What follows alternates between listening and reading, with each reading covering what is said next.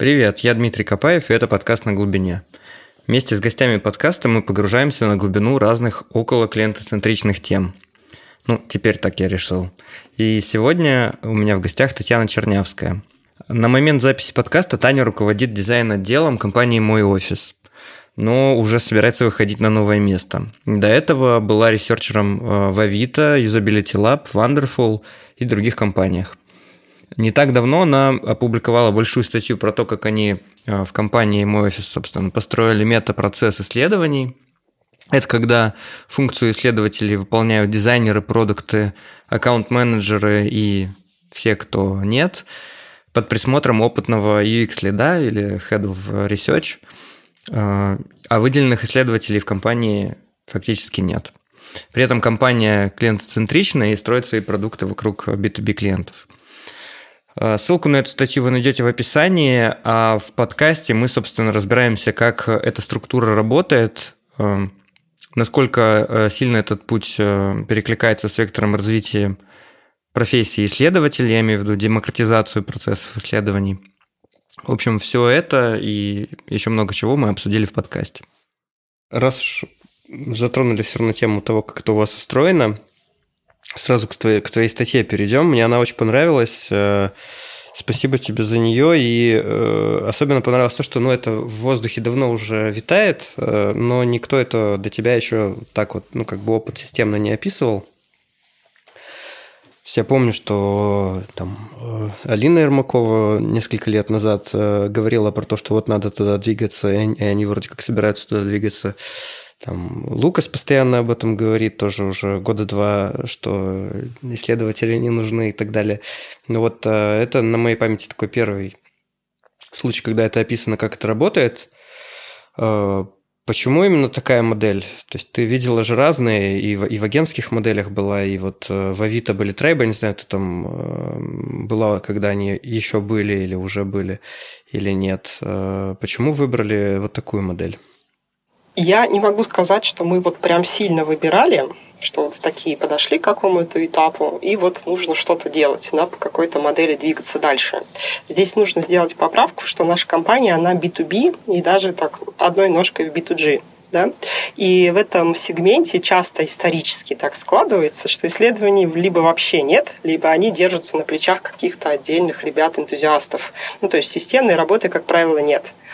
И действительно, это часто даже, знаешь, на грани с заказной разработкой, когда к тебе прямо приходят и говорят, какие функции должны быть в продукте, какими нефункциональными качествами он должен обладать, чтобы его вообще купили и, честно скажу, когда-то у нас тоже исследований особо не было. Были только системные бизнес-аналитики, которые вот собирали все эти требования, как-то ими управляли и доводили до сдачи заказчикам условно.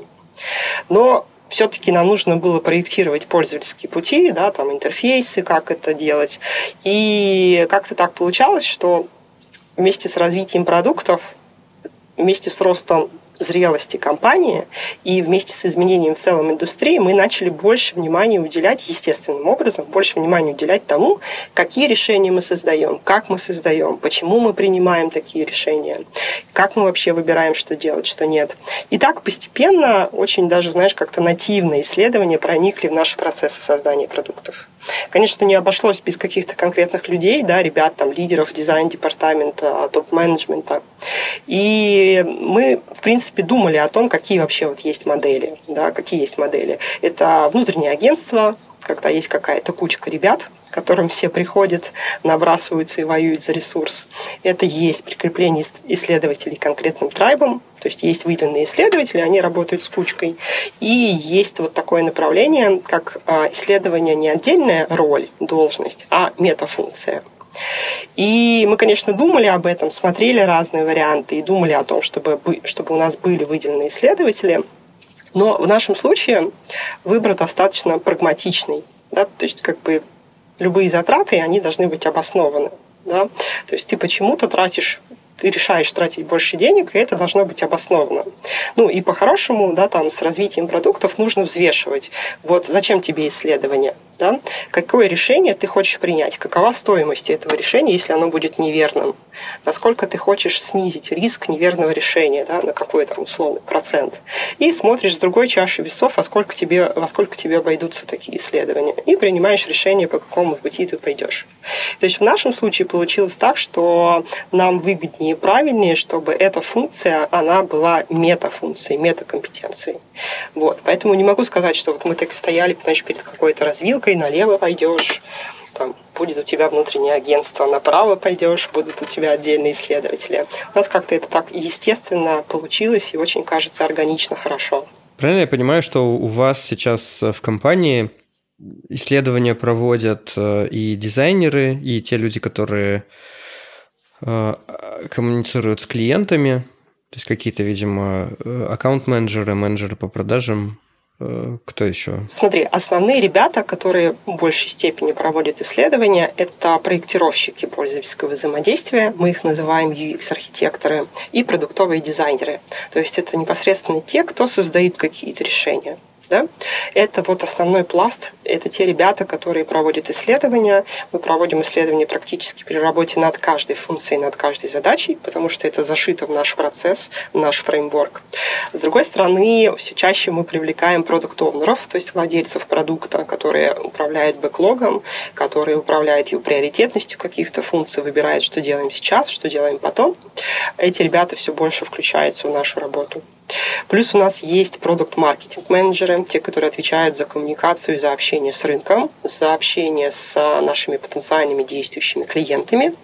И, конечно же, у нас есть маркетологи, ребята, которые занимаются отдельно именно маркетинговыми или маркетинговыми исследованиями. И у нас есть а, техническая поддержка и ребята из продаж. То есть они как-то так опосредованно, естественно, тоже собирают нам информацию, собирают, пополняют нашу базу знаний о пользовательских проблемах, болях, но все-таки основные столпы исследовательские – это у нас ребята в продуктовых командах. UX-исследователи и ха-ха-ха, оговорочка по Фрейду, UX-проектировщики и продуктовые дизайнеры. Ты упомянула маркетинговые исследования. Все-таки есть какие-то еще люди, которые делают какие-то еще другие исследования, кроме продуктовых? Да, смотри, но это такие большие какие-то масштабные штуки, срезы за какой-то период. Это угу. вот по сложным большим методологиям, которые в целом делаются для компании, когда мы без относительно даже продуктов хотим понять, какая ситуация на нашем рынке, что меняется, что у конкурентов происходит. То есть это действительно чуть-чуть отдельно. Это скорее стратегические вещи, мы же сейчас больше говорим о тактических и там среднесрочных каких-то перспективах. А можешь, пожалуйста, привести пример как раз вот таких вот э, задач, которые решаются вот этими мета-исследователями а, и которые не решаются, но решаются вот этими отдельными людьми? Если говорить о мета-исследователях, то есть архитекторах, продуктовых дизайнерах, что мы делаем? У нас, можно сказать, а, глобально два направления. Первое направление – это когда мы работаем с отдельно взятыми функциями. То есть мы, у нас уже есть roadmap, у нас есть план на релиз, мы примерно понимаем, что мы хотим сделать, и нам нужно решить, как мы это будем делать. Это достаточно понятная история. Мы начинаем с уточнения потребностей, начинаем с того, чтобы посмотреть, а, чего хотят наши действующие потенциальные клиенты, их конечные пользователи. Мы, хотим, мы смотрим о том, что происходит у конкурентов, то есть не только там функции, как это работает, но как их клиенты отзываются об этих функциях, тоже интересно. И собираем какую-то еще дополнительную информацию. Соответственно, мы уточняем область возможных проблем. Закапываемся в проблемы, как-то концептуально проектируем, как правило, у нас есть несколько решений, и мы эти решения там концептуально проверяем, то есть всевозможные прототипы, короткие юзабилити-тесты, first-клики и так далее, то есть достаточно все быстро и просто понятно. Выбираем какое-то решение, имплементируем его в продукт, и заканчивается все тем, что мы после того, как имплементировали туда это все, проверяем, а как бы хорошо ли все в итоге-то получилось. Да?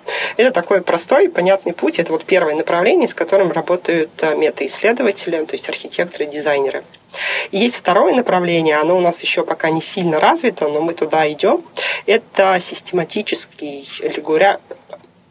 Это систематический регулярный сбор а, обратной связи и измерение качества пользовательского опыта. То есть у нас большие сложные продукты, мы примерно понимаем, не примерно, а даже точно понимаем, какие основные сценарии в них пользователи выполняют, задачи, сценарии, и мы регулярно измеряем, да, насколько удобно этим пользоваться и насколько вообще пользователи удовлетворены этим. И сами по себе эти циферки, они ничего не дают, мы стараемся смотреть в динамике как минимум раз в полгода. И получается два вот таких направления. Это зона, это зона ответственности продуктовых команд и ребят, которые занимаются проектированием, развитием решений. А если говорить о том, что эти ребята не делают, а делают специально выделенные обученные люди, это исследования такого рода, как, например, э, рыночные, большие рыночные исследования, что происходит в, в поле клиентов, какие, как меняются их запросы, как меняются их предпочтения, как выбирают поставщиков решений. Это что касается конкурентов, что у них там происходит концептуально, кто куда двигается и как бы нам встроиться со своей стратегией. Это именно маркетинговые исследования. Но у нас есть еще UX Research Lead, это Кирилл Улитин, и он занимается тоже большими достаточно проектами, когда задействовано, например, несколько наших продуктов. Непонятно, да, какая команда должна этим заниматься, и мы решаем это так, что у нас занимается Кирилл. Или же вообще исследование в целом для компании, то есть вообще какое там, например, отношение к продуктам, какой общий уровень качества пользовательского опыта в наших продуктах. Эта вся история, она уже какое-то время работает. Угу. Какие есть э, минусы, если сравнивать ее с той же самой агентской моделью, или вот с тем, чтобы прикреплять отдельного исследователя к э, продуктовой команде там, или к трейбу? Минусы. Минусы. Давай я попробую пройтись коротко по каждой модели. Э, начну, наверное, с идеальной, на мой взгляд, схемы. Это когда исследователь прикреплен к одной продуктовой команде. Вот он именно как член команды, и он там работает, максимально влияет, но это недостижимая история, как мне кажется.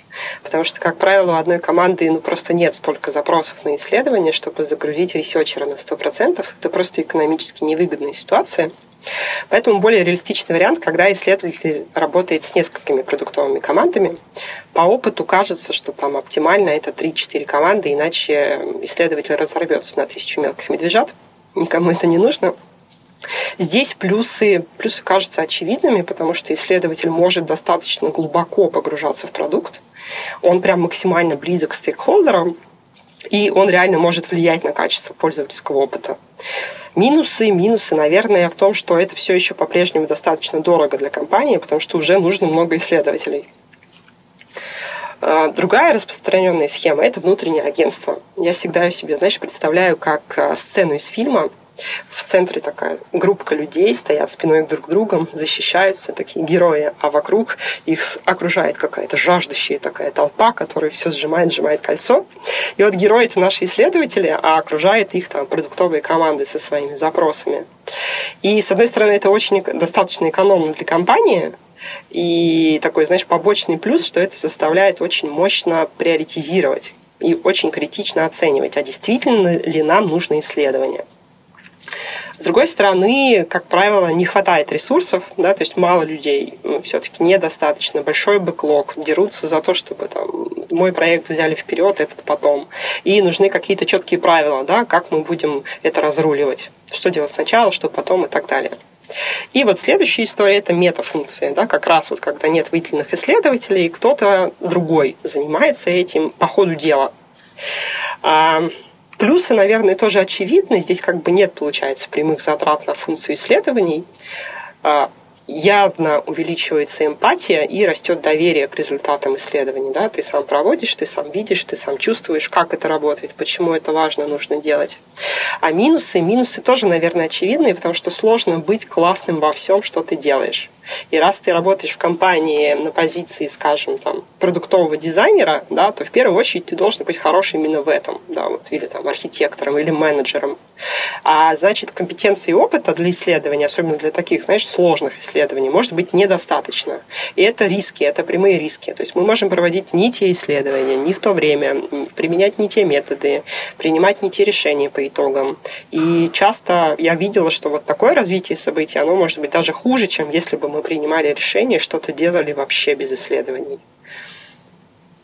В общем, кажется, что какой-то волшебной таблетки нет, везде есть плюсы и минусы, и нужно смотреть, нужно пробовать, как бы, что лучше впишется в текущую ситуацию для твоей компании, для твоей команды. Слушай, а зачем изначально вообще заморочились? И зачем, ну, вот, на твой взгляд, заморачиваться B2B компаниям для того, чтобы какой-то вот э, вводить э, изменения в процессе, какие-то обучения проводить и так далее? Почему э, просто так же не идти к клиентам, не спрашивать, что им нужно, собирать требования, а потом запихивать это в продукт? Ох, хороший у тебя вопрос, сложный.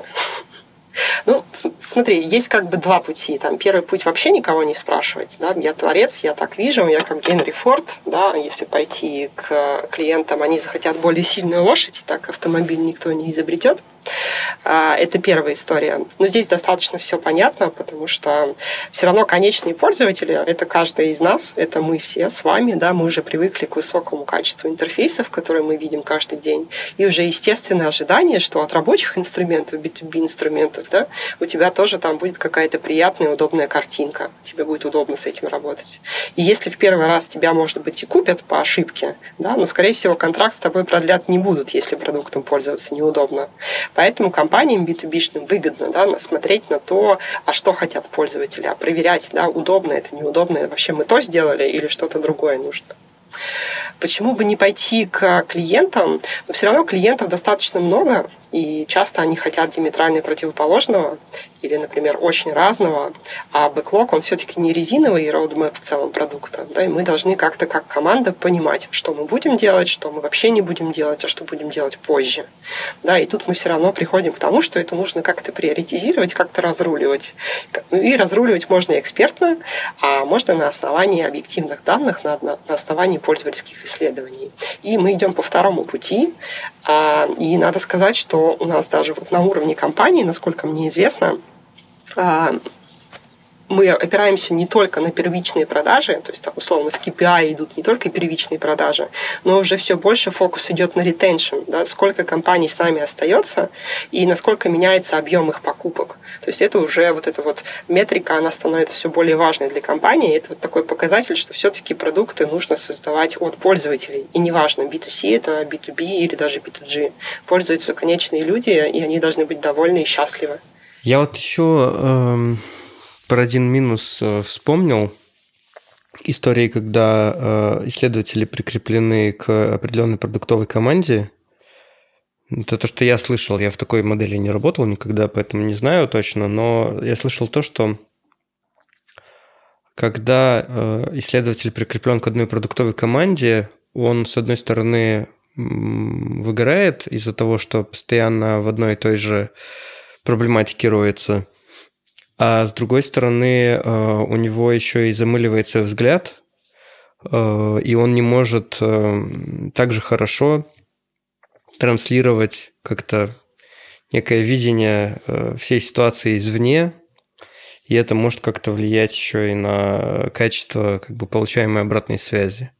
Как в модели, когда исследователями является продуктовая команда, вы вот справляетесь с тем, чтобы этот глаз, глаз не замыливался условно? Ох, и, огонь вопрос. И они, ну, как бы не делали это, ну, как для проформы, что ли, я не знаю. Слушай, вот тут, честно тебе скажу, вот такого рецепта идеального, который я тебе быстро и смело расскажу, его нет. Что мы делаем? Как мне кажется, в самой модели уже есть такой небольшой хак, потому что все-таки, так как функция исследования, она мета, это подразумевается, что у тебя есть какая-то другая основная, условно основная функция, да, то у тебя есть вот то самое пресловутое переключение деятельности, когда ты отдыхаешь. Ты не всегда занимаешься исследованиями, ты не всегда такой вот мостик, добыватель информации и транслятор дальше по производственной цепочке.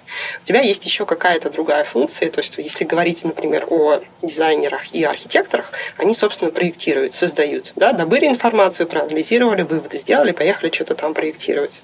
И вот это переключение деятельности, оно помогает, помогает с тем, чтобы взгляд не замыливался. Но с другой стороны, то, о чем ты говорил, да, то, что ты все равно варишься в одной команде, в одном направлении, в одном продукте, все равно глазки-то у тебя замыливаются так или иначе.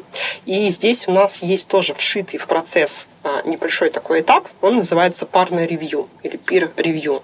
Это когда мы отдаем свои какие-то наработки, проработки, как мы их называем, ребятам из соседних команд, которые занимаются другими продуктами. И мы смотрим, изучаем работы друг друга как специалисты такие равные. То есть это не ученик-учитель, да, когда я смотрю и тыкаю тебя носом в твои ошибки. Да. Я воспринимаю тебя как равного, смотрю на твою работу с точки зрения, как бы, как бы я могла тебе помочь, что ты мог упустить, где ты там совершил какие-то логические ошибки или просто у тебя действительно замылился взгляд.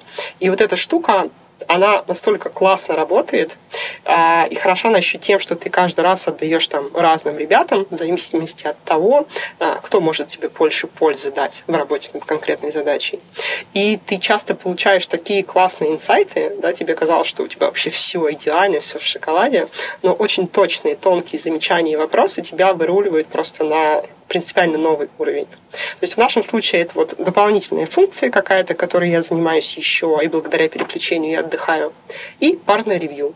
В своем опыте я замечал, что когда людям, которые э, изначально ну, не являются какими-то исследователями в целом по профессии, а может быть даже и по натуре, и когда их э, как бы ставят вот этот процесс, когда нужно э, идти и что-то еще исследовать, они э, часто сопротивляются, ну и всячески филонят, э, стараются как-то ну, уклониться от этого процесса, так чтобы вот всерьез не закапываться в, в него и не тратить время, по их мнению. Ну, даже когда они понимают, даже ладно, уберем то, что, допустим, эти люди, они даже понимают, что исследовать нужно – но все равно, как бы, поскольку они не исследователи по натуре, то они этот процесс, ну, как бы так, проходят э, не по-настоящему, что ли.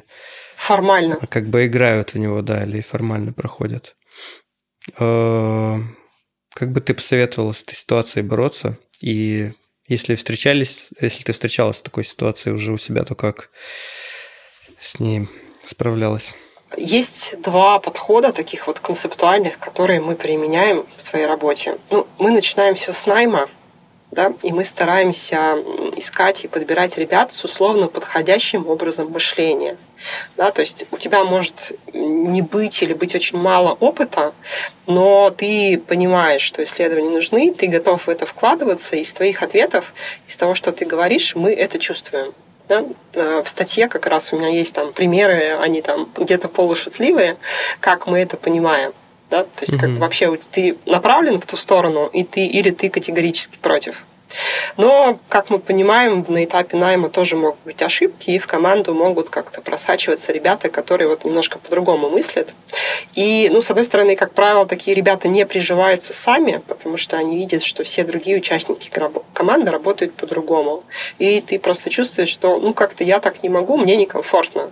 И эти ребята рано или поздно уходят либо сами, либо есть второй момент, когда, например, мы нанимаем продуктовых дизайнеров, мы подразумеваем, что мы ожидаем от них каких-то максимально простых исследований.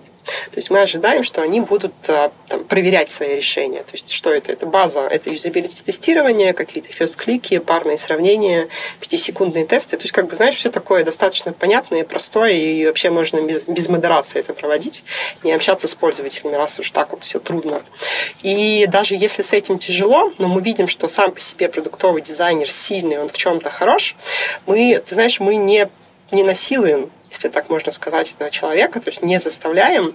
Если для нас этот участник команды, он как бы важен, мы хотим его сохранить, то здесь мы не настаиваем, мы стараемся так мягко, очень партизански действовать, показывать, смотри, как здорово, смотри, как твои коллеги работают. И, в принципе, это тоже неплохо работает. Ну, окей, ты не можешь, ты не хочешь, но ты силен в чем-то другом, ты полезен нашей команде, ну, оставайся, мальчик, с нами. Когда ты упоминала э, тех людей, которые в этом процессе задействованы, я там не услышал э, про разработчиков. Э, как, как с ними обстоят дела? Э, они вообще интересуются этим всем процессом? И есть ли необходимость в том, чтобы их вовлекать в этот процесс? Ох, мне кажется, это настолько больной вопрос в индустрии. Не могу на него однозначно ответить, из того, что наблюдаю я. Вот если так вот приходить эгегей с шашкой наголо, наголо и говорить, пойдемте с нами к пользователям общаться, смотреть, э, ребята очень скептически к этому относятся, и отчасти, мне кажется, это может быть даже правильно. То есть вот как бы звать прям совсем на какие-то хардовые вещи и просить общаться с пользователями, ну это как-то совсем негуманно по отношению к разработчикам. Мы стараемся действовать, действовать мягко, и второй раз уже говорю это слово, партизански такими, знаешь, партизанскими методами. Мы после исследований мы подбираем такую максимально, знаешь, убедительную яркую информацию и аккуратно разными способами, разными каналами загружаем эту информацию ребятам в мозг. То есть они все чаще видят и слышат, а что говорят пользователям, а как они пользуются нашим продуктом, а с какими там косяками, проблемами они сталкиваются. И все больше проявляет интереса. И ты знаешь, однажды у меня была такая история, когда разработчик, который вот, вот вообще, вообще скептически относился к исследованиям, и скептически это мягкое слово, и однажды, когда к нему прилетела очень большая функция там, задачи на проработку, он ко мне подошел и сказал, слушай, а давай вот здесь поисследуем. Я вообще не понимаю, для чего это пользователям и как они будут этим пользоваться. Слушай, я прям, у меня аж дыхание замерло. Я сидела, смотрела на него, думаю, как бы не спугнуть. И вот эти партизанские методы, они очень хорошо работают, но мне кажется, что вот нужно действовать мягко, потому что все-таки задача разработчиков, она немножко другая. Да, нужно развивать эмпатию, да, нужно показывать, как мы делаем, делать наши процессы прозрачными, чтобы ребята понимали, почему мы делаем вот так, а не иначе, почему мы принимаем вот это решение, а не другое. Но как-то вот э, совсем вовлекать их, такая, знаешь, радикальная демократизация процессов, ну, мне кажется, это очень-очень редкая история. Как тебе кажется, почему исследователи негативно относятся к демократизации исследований? Официальная такая условно белая причина, почему исследователи резко против, это то, что снижается качество исследований, да, ну, потому что проводят непрофессионалы, они допускают ошибки на всех этапах, и там либо проводят исследования везде, где нужно, не нужно, либо вообще не проводят, ну, в общем, как бы все очень плохо. А с другой стороны, такая, знаешь, уже менее очевидные штуки, две, которые я для себя поняла, это то, что вот когда официально на уровне компании начинается демократизация процессов, такие трушные исследователи, они вынуждены кого-то учить да, передавать какие-то свои знания. И на самом деле не все хотят это делать. Просто вот по своему менталитету, по отношению не хочется. Ведь часто же проще сделать самому, чем вот объяснить, тем более научить кого-то сделать правильно. Ну и третья, совсем уж запрещенная тема, как мне кажется, есть такие опасения.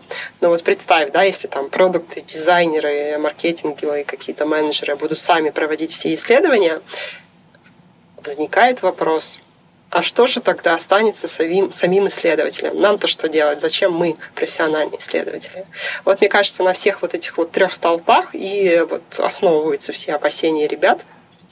Но кажется, кажется, что с этим тоже можно работать.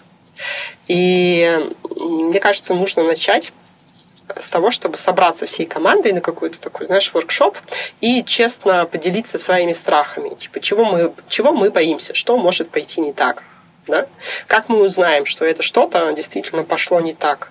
И как с этим работать, как снизить эти риски или хотя бы там минимизировать разрушительные последствия от них? А, если говорить там о официальной белой причине, что качество снизится, да, ну тут кажется тоже все просто. Нужно действительно учить команду, не хотим сами, давайте внешнее какое-то обучение подключать. Классно, знаешь, какой формат работает, когда Э, вот этот вот мета-человек, который примеряет на себя функцию исследований, проводит исследование в паре с профессионалом, да, получает от него горячий такой фидбэк по горячим следам, и он может прям реально научиться делать что-то лучше. Всевозможные базы инструментов, шаблонов, кейсов. И еще, знаешь, где-то вычитала такую штуку, сама не пробовала, но мне кажется, это классная история, когда есть такая условно горячая линия по исследованиям. То есть все знают, куда написать, куда позвонить, и тебе всегда окажут такой, знаешь, телефон доверия, окажут квалифицированную помощь профессионалы-исследователи. Ну, а с точки зрения там, того, что, типа, а что же нам делать профессиональным исследователям, если все вокруг будут делать исследования, мне кажется, надо расслабиться и просто радоваться. Радоваться возможности отдать какие-то простые, понятные исследования, особенно вот эти, знаешь, юзабилити-тестирования, проверки решений другим ребятам. Ведь так у нас столько времени освободится и ресурсов мозга на какие-то более сложные интересные стратегические проекты, мне кажется, надо просто хвататься за эту возможность и организовать все грамотно и правильно. Ну, тут видишь, просто еще есть э, история про страх э, невостребованности. То есть в продуктовых компаниях все равно же, скорее всего, ну, как бы большинство исследований, они не про то, как создать какой-то новый космолет и на нем куда-то улететь, да, а, про то, что вот как раз юзабилити, как раз какие-то новые фичи поискать там и так далее, и так далее. Поэтому мне кажется, что здесь еще есть определенный страх того, что если это автоматизируется и демократизируется, то исследователей нужно будет меньше. Собственно, ты же с этого и начала, что это экономически более выгодно в такой модели работать, когда нет исследователей.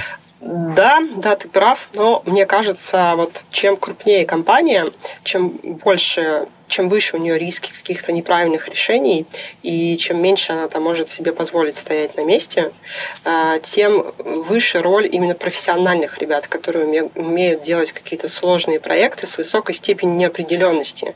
Когда ты вообще сам ну, сложно, с трудом, не сразу можешь операционализировать то, что тебе нужно исследовать, и как потом вообще применить вот эти вот результаты, то, что ты накопал. Ведь э, есть ну, скажем, будем говорить откровенно, есть какие-то простые методы исследований, которые понятно, как делать, там, отработанная методология, понятные результаты, и понятно, что с ними делать. Это вот всякие юзабилити тестирования, все, что касается проверки решений, да, там все достаточно понятно. Когда мы работаем там с областью проблем, гипотез проблем, потребностей, здесь все же гораздо сложнее, и их нужно уметь добыть, нужно отделить, суметь отделить зерна от плевел, да, и как-то это дальше интегрировать, принять какие-то решения. И вот здесь уже, как я вижу, да, даже на примере нашей компании, наших ребят, здесь уже возникают трудности у непрофессионалов. Окей, исследования провели, что делать-то? Да, как бы, что, что с этим дальше делать? Куда дальше двигаться?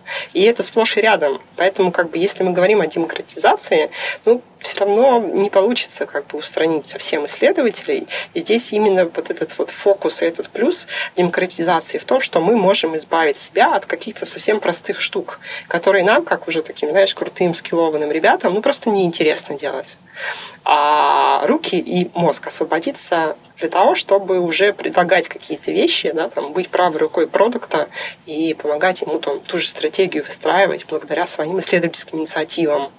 Поэтому мне кажется, вот этот риск, он такой, наверное, он имеет место и право быть, но все-таки с ним можно и нужно работать видеть в нем плюсы. Ты начинала свою э, карьеру с работы в агентствах, и тот страх, который мы с тобой сейчас обсуждали, он, э, естественно, есть э, и у агентств. Давно уже... Э, ну, это не только у агентств исследовательских, на самом деле, и дизайн-агентства, и разработчики тоже давно уже боятся о том, что э, заказчик все вовнутрь заберет, все эти процессы. У меня к тебе такой вопрос.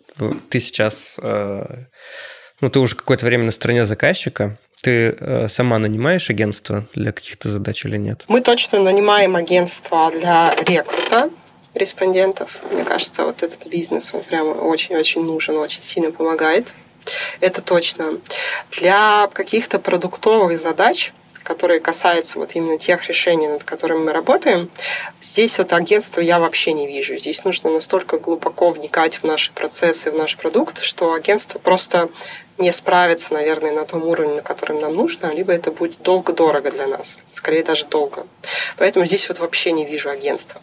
На какие-то фундаментальные вещи, например, вот а, то, что я тебе говорила, мы оцениваем там качество пользовательского опыта, мы разработали методологию, и она воспроизводима, вот я прям прекрасно вижу, что это вполне можно было бы отдать агентству, потому что это какая-то рутинная штука, а она занимает много времени, она несложная, она отжирает ресурс дорогих профессионалов, и я вот прям серьезно задумалась бы над тем, чтобы поручить эту штуку агентству. Вот. Ну, то есть, как, как мне кажется, здесь, наверное, ничего не меняется. То есть, э, хочется отдавать то, что понятно, что просто, что не требует глубокого погружения, и чем мы сами, в принципе, не очень хотим заниматься. Это нужно, полезно, но вот прям делать это не очень хочется. Э, сотрудники агентств сейчас э, Я думаю, огорчаются. Да, огорчаются. То, что им отдают то, что самое неинтересное. Я же тоже была на стороне агентства. Мне кажется, там, там это очень классно работает, потому что когда ты сидишь в агентстве, ты никогда не знаешь, там, какая, кто к тебе придет завтра. Сегодня ты работаешь с каким-то ритейлером, завтра с банком, послезавтра, там, не знаю, к тебе приходит какой-нибудь секс-шоп, и ты вообще очень классно смотришь на все эти продукты, на все это разнообразие. Для них это какая-то обыденность, а для тебя, как для конкретного специалиста, это такие, такие горизонты открываются, что вообще столько всего в мире есть. Мне кажется, очень классно. Ребята, не обижайтесь. Ты собираешься идти дальше куда-то? Да. И вот это очень сильно перекликается с тем, что я хотел спросить.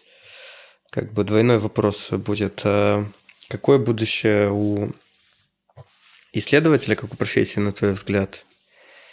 И, собственно, куда и почему ты идешь дальше? Ну, меня, естественно, больше волнуют какие-то, ну, именно твои личные э, штуки, связанные с профессией, да? Слушай, вот до, дойдя до какого-то определенного уровня там, развития, да, условно говоря, до какого-то грейда, я все чаще стала задумываться, ну, типа, вот, куда двигаться, что качать, как бы, что, куда идти мне дальше. И это очень перекликается с твоим вопросом про будущие профессии. И я для себя выделила таких два концептуальных пути, как можно вот дальше развиваться и как можно двигаться дальше. Первый это, это вширь да, когда мы пытаемся залезть лапками какие-то в смежные соседние области. Ну, типа, что очевидное, да, там дизайн, анализ данных, project, product management, да даже код, даже разработка, да, то есть как бы туда залезать и вот этот вот пресловутый t-shaping отращивать. Второе концептуальное направление – это, естественно, вглубь. То есть мы тут либо углубляемся в психологию, социологию, да, учимся работать с людьми, учимся вот как-то глубже залезать им в мозг и так далее, либо в чем-то специализируемся, например, в каком-то методе, фреймворке, на каком-то сегменте, например, искусство работы с B2B, или там какая-то доменная область, не знаю, там именно банкинг, что-то такое. И рядом со всем этим это там руководство командой, там оптимизация процессов, переизобретение каких-то методов, обучение, развитие младших ребят, вот эта вся история. А, честно тебе скажу, не знаю, на какое направление лучше делать фокус. Наверное, нужно делать и то, и другое. Но я, я лично для себя топлю за то, чтобы расти вширь. Потому что я вижу в этом прям вообще классные, классные бонусы, и их прям целый вагон. Ну, во-первых, ты здорово начинаешь понимать, а что вообще происходит, как продукция создается, что до тебя и что после тебя в этой производственной цепочке. Это дает возможность тебе, как вот исследователю, например, запрашивать более точную, более правильную информацию для своей работы, и потом ты можешь быть более эффективным, да, передавать вот те свои артефакты дальше в том виде, в котором лучше всего сработает. И получается, что общая эффективность растет, и растет доверие к тебе как профессионалу. Ты буквально говоришь на одном языке с другими ребятами команды. Прям классно работает. Ну, тут, естественно, вытекающий отсюда плюс – это то, что твоя стоимость на рынке кратно повышается. Ну, пусть не кратно, но повышается. И да, я считаю, что неважно, где ты работаешь, работая на одном месте, ты всегда должен думать о следующем, потому что все меняется и так далее. И вот э, наш сумасшедший меняющийся мир сейчас, ты становишься в нем более гибким. То есть сегодня ты исследователь, исследования востребованные, есть отдельные позиции, их много, а завтра это окончательно становится метакомпетенцией, и что? И что? Нужно себя искать в чем-то новом. Ну и главный бонус, который я вижу для себя, который я ощущаю буквально на кончиках пальцев, это то, что ты более интересно живешь. Ты много всего видишь, много всего подмечаешь, много чего понимаешь. Поэтому если говорить вот о, про, про будущие профессии, исследователь, мне кажется, у него все карты на руках с тем, чтобы исследовать не только продукт, не только применять себя по назначению, но и максимально исследовать мир вокруг и нащупывать, а что же интересно мне еще. Как я могу обогатить себя и обогатить то, что я создаю, свои продукты, благодаря вот развитию там, каких-то соседних историй. А, а если говорить лично про меня, слушай, ну я хочу расти, для меня это очень важно. А, хочу расти в плане и ответственности, и сложности, масштабности продукта, и масштаба команды, которые, за которые я буду ответственна. Поэтому вот на текущем этапе я приняла решение двигаться дальше, где у меня будет чуть больше возможностей и инструментов для такого вот прокачивания личного. И надеюсь, что в новой команде, в новой компании я буду еще более полезна. Если есть что-то, еще что-то хочешь, э, ну, не знаю, там, донести как-то до рынка или какой-то послать сигнал, то можем это тоже еще обсудить. Слушай, я думала об этом, я думала о каком-то сигнале. Угу. Я вижу, знаешь, таких не то что два тренда, а то, то, с чем я сейчас вот соприкасаюсь. Первое это то, что очень много ребят, и ребят даже, знаешь, не молодых зеленых, а таких уже состоявшихся и там ну, не то чтобы в возрасте, да, ну, там, старше, допустим, 30, а, начинают очень сильно интересоваться исследованиями, даже меняют профессии, да, на то, чтобы вот быть UX-исследователем, продуктовым исследователем. А вторая штука, которую тоже вижу, кажется, кажется, возможно, я ошибаюсь, но вот все-таки вот тренд к тому, чтобы исследования были метакомпетенцией, он, э, он растет. Кажется, что вот нужно быть кем-то еще и исследователем знаешь, вот и быть таким вот э, готовым использовать вот эти все фреймворки, методы, инструменты да, в своей какой-то другой основной условно работе. И слушай, мне кажется, что нужно быть к этому готовым. Это не хорошо и не плохо. Это все просто меняется, да, и нужно быть готовым к изменениям. И мне кажется, те, кто выбрал свои работы э, исследования, у них вот прям карт-бланш в этом отношении, потому что исследователи, если ты настоящий дружный исследователь, ты должен быть прям открыт миру, должен смотреть вокруг по сторонам и таким, знаешь, быть непредвзятым, готовым услышать и узнать все, что угодно и пойти в любую историю. Да, как вот говорят, типа, гайд-интервью – это не догма, это такой ориентир. И вот вся наша жизнь – это такой ориентир. И я бы, наверное, вот хотела всем ребятам, кто только хочет в эту историю пойти, сразу сначала уже смотреть, а что еще, какой еще навык или навыки можно развивать параллельно, чтобы сразу же уже максимально быть таким богатым, широким специалистом.